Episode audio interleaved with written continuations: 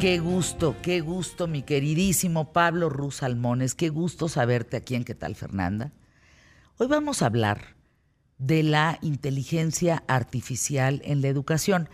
Y antes de abordar el tema, porque tenemos 12 minutos, me gustaría preguntarte con esto que dicen, eh, pues hay que apagar la inteligencia ¿no? artificial, hay que dejarla en stand-by, hay que detenerla como Mafalda, ¿no? Para en el mundo que me, quiero, bajar.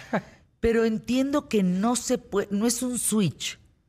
O sea, más allá de los intereses económicos y la gente y demás, no es un switch en donde tú apagues la inteligencia artificial.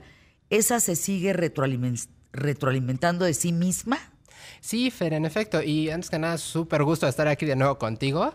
Este, y en efecto tienes razón. O sea, mira, lo que pasa es que la inteligencia artificial no es una sola, hay muchas, Entonces Microsoft tiene la suya, Google tiene la suya, Amazon tiene la suya, Facebook tiene la suya, todas las empresas tienen pues, su propia inteligencia artificial y su propio modelo de inteligencia artificial, ¿no? Entonces, digamos, en efecto, esta se alimenta pues de todo el contenido que hay en Internet. Entonces, sí puede ser que Microsoft un día diga yo voy a apagar mi motor de inteligencia artificial, pero va a seguir funcionando el de Amazon, va a seguir funcionando el de Google, va a seguir funcionando el de Facebook, el de muchas otras empresas, ¿no?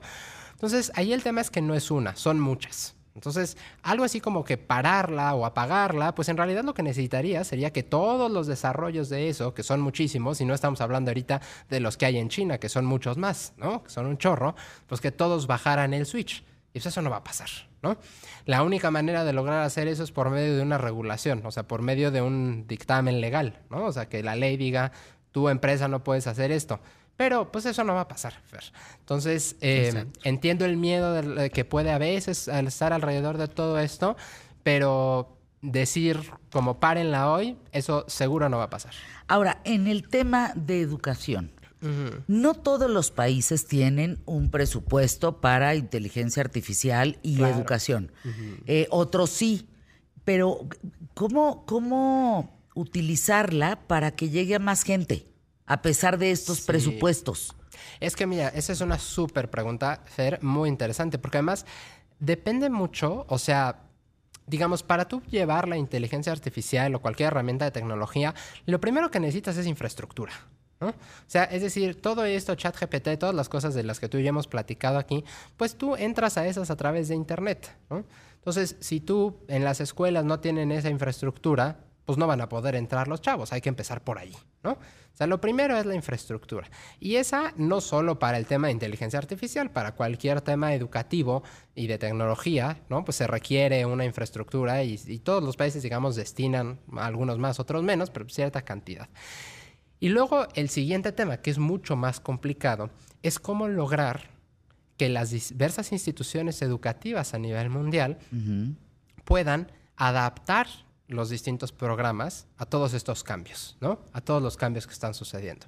Yo te puedo decir que hace poco en, hace un par de meses, quizá unos dos, tres meses, me invitaron, estuve yo en un evento en el Palacio de Minería, que fue la cumbre de alta tecnología y educación superior. Estaba la secretaria de Economía, la secretaria de Educación, había muchas personas en el sector privado también, precisamente donde se estaba discutiendo este, pues, cómo la tecnología puede impactar a los distintos sectores educativos y también cómo hacer que la tecnología beneficie, por supuesto, a los distintos sectores educativos y todas las preocupaciones que hay alrededor, ¿no? O sea, de los niños van a empezar a usar esto, los, chavos usan ChatGPT para copiar en el examen, para copiar en las tareas, no sé, lo que tú quieras, ¿no? O sea, digamos que cuando tienes una herramienta como la inteligencia artificial que em, abarca tantos eh, campos, ¿no? Y que es capaz de eh, afectar no solo la manera de estudiar, sino también los mismos planes de estudio que es capaz de potenciar enormemente la productividad de los chavos, porque pues ahora ya no le preguntan a Google, sino, oye, ChatGPT, hazme un ensayo de tal cosa y pues sale el ensayo, ¿no?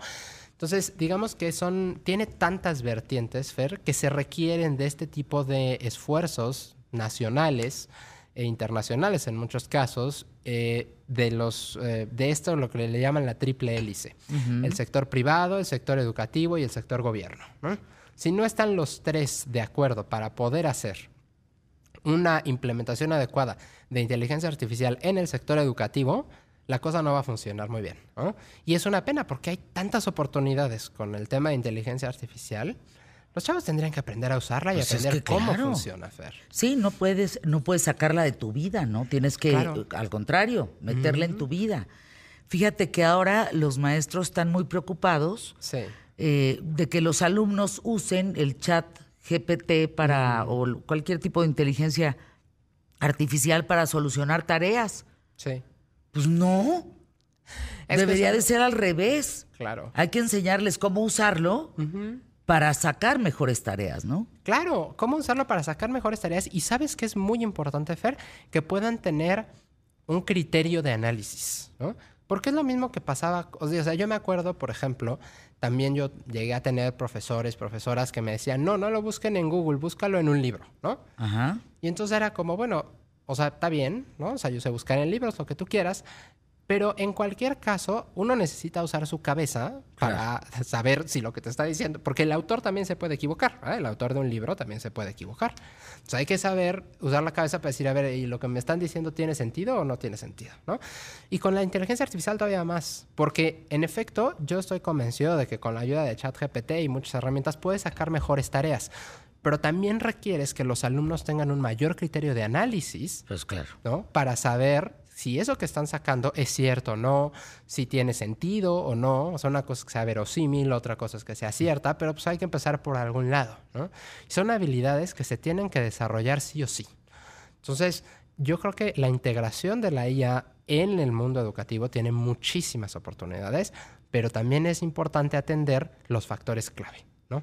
El pensamiento crítico, este, la reflexión, la capacidad de, este, em, de los alumnos de Sí, no los reemplaza, no reemplaza tampoco a un maestro, pero sí los fortalece. Sí, los fortalece. Y sabes además Los por qué no? empodera, ¿no? Los empodera. ¿Y sabes por qué además no reemplaza a, a nadie, Fer?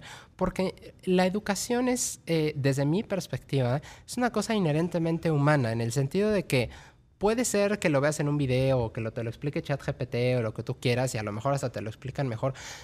Pero si una cosa nos dimos cuenta con la pandemia, Fer, es que a los chavos les gusta ir a la escuela por ver a sus amigos. ¿Sí me explico? Sí, sí, sí. O sea, a lo que voy es, de pronto, durante la pandemia todo el mundo dijo, no, aquí va a ser donde la educación se va a transformar y ya no vamos a necesitar a las escuelas, no sé qué, pero resulta que a los chavos les gusta ir a la escuela para ver a sus amigos, a los niños les gusta ir a platicar con sus cuates, Al- o sea, digamos, hay un, una, este, em, y, y aprender con ellos, o sea, hay un, hay un componente que requiere de la plática entre las personas, Fer, Por supuesto. para poder llevar a cabo una educación efectiva.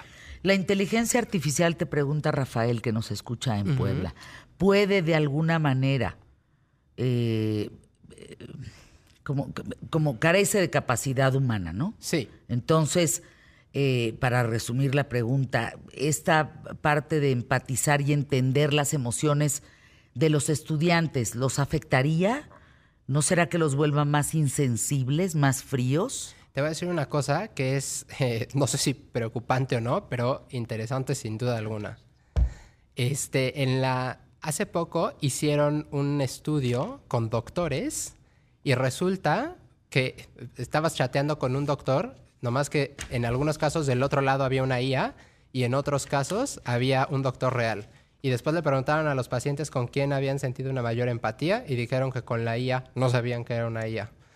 Entonces, a lo que voy es que este tema de si va a, desensibilizar a los chavos o no, pues no lo vamos a saber ahorita, Fer.